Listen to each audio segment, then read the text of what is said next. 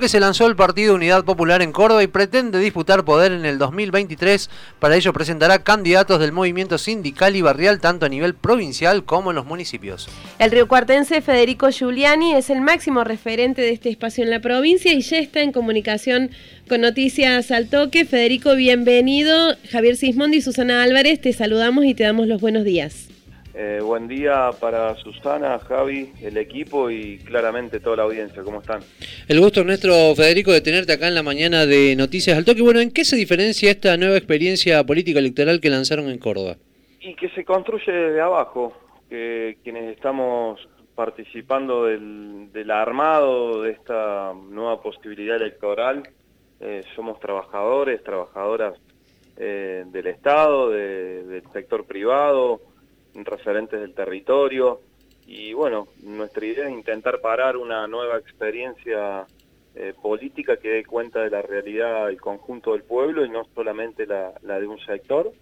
Claramente hoy en Córdoba, esta Córdoba tan paradoja que la gobierna el cordobesismo desde hace tantos años, eh, tiene los peores indicadores en pobreza, en desigualdad social, en trabajo en negro, el colapso sanitario que hoy vive la provincia con la falta de un norte claro y una política eh, concreta por parte del gobierno de Chiaretti nos muestra que los trabajadores necesitamos construir una opción que no esté mm, claramente condicionada por las viejas estructuras eh, políticas que intentan imponer muchas veces nuestro posicionamiento y nuestras luchas a partir de, de cedernos cargos. Nosotros a eso no lo queremos y bueno, claramente nos dimos el objetivo de salir a construir el partido a nivel provincial.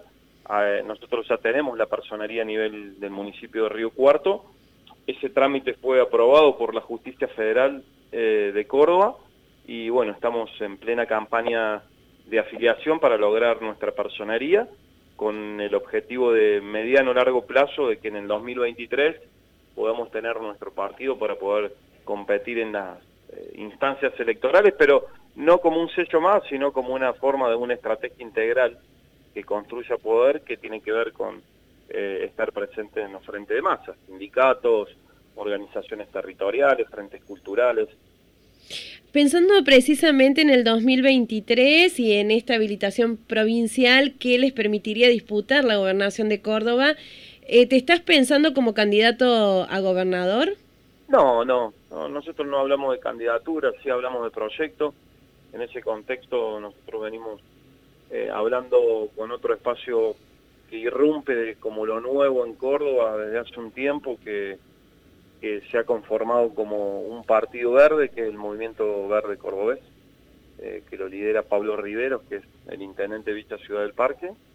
Si bien cada uno tiene su autonomía y está en la constitución del partido eh, a nivel provincial, sí ya hemos tenido reuniones en donde nuestros espacios territoriales, ambientales, culturales, vienen discutiendo un poco la, base programática y bueno, falta mucho y claramente entendemos que a estos frentes hay que construirlos desde abajo con la participación más amplia que podamos y después discutiremos en todo caso las candidaturas. Claramente yo en mi caso tengo mandato en la conducción de la CTA provincia de Córdoba hasta el año que viene, tenemos mandato en NATE provincia hasta el 2023, así que sí nos ha tocado la iniciativa de estar a cargo del armado del partido y lo, lo estamos haciendo con, con el mayor de los gustos.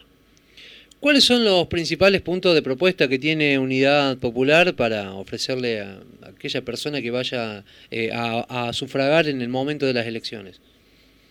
No, principalmente nosotros la propuesta que, tenemos es agregar fuertemente el tema ambiental a la agenda de la política cordobesa. Hoy Córdoba, desde que la gobierna el cordobesismo, está caracterizada por el agronegocio.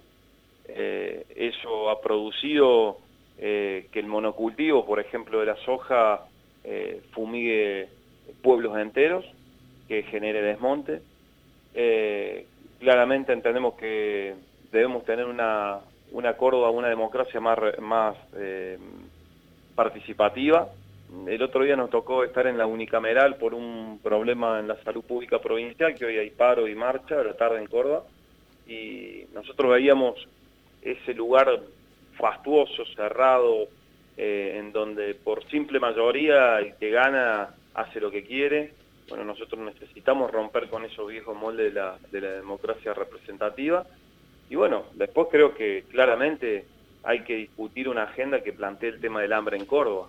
Hoy el 43% de los cordobeses tiene hambre y bueno, nos parece que nosotros son temas puntuales que hay que ir poniendo en agenda y que tienen que ver con tener un piso de dignidad para poder vivir en una Córdoba distinta. Esta es una provincia riquísima, está hecha de trigo y de pan, uno viaja, recorre, mira su, sus rutas, sus campos, y la verdad que comida hay, lo que no hay es una justa distribución de la riqueza. A esta Córdoba eh, la gobiernan los grupos económicos de poder, digo Pagani, que eh, son los dueños del grupo Arcor, Rollo, Urquía, eh, las cámaras empresariales, la bolsa de comercio, los grandes terratenientes. Bueno, creo que llegó la hora de, empezar a recuperar esa Córdoba rebelde, la que en algún momento generó, parió y rompió con el cordobazo y que fue aniquilada claramente por el terrorismo de Estado con la dictadura del 76. Así que